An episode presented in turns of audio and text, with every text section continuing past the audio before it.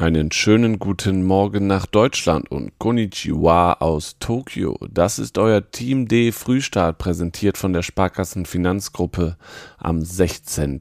Wettkampftag und damit am letzten Wettkampftag hier bei den Olympischen Spielen in Tokio. Und auch aus deutscher Sicht sind damit alle Wettbewerbe mit deutscher Beteiligung zu Ende. Und das habt ihr in der Nacht verpasst.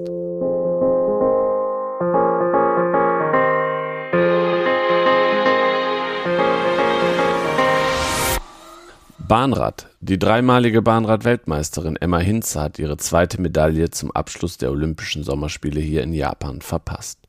Sie unterlag am Schlusstag im Sprintrennen um Bronze Le Wei-se aus Hongkong und musste sich mit dem vierten Platz begnügen.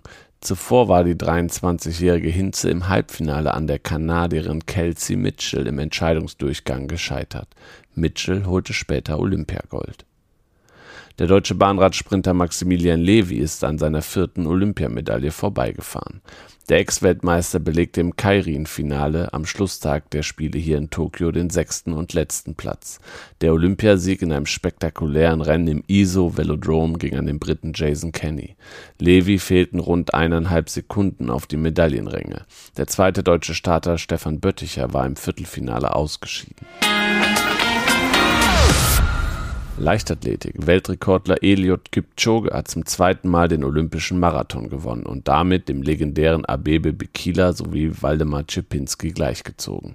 Am letzten Tag der Sommerspiele von Tokio triumphierte der 36 Jahre alte Kenianer in zwei Stunden, acht Minuten und 38 Sekunden.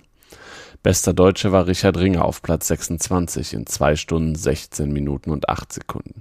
Der deutsche Rekordhalter Amanal Petros, der lange zur Spitzengruppe gehörte, fiel bei drückenden warmen Temperaturen noch auf den Platz 30 zurück. Hendrik Pfeiffer wurde 50.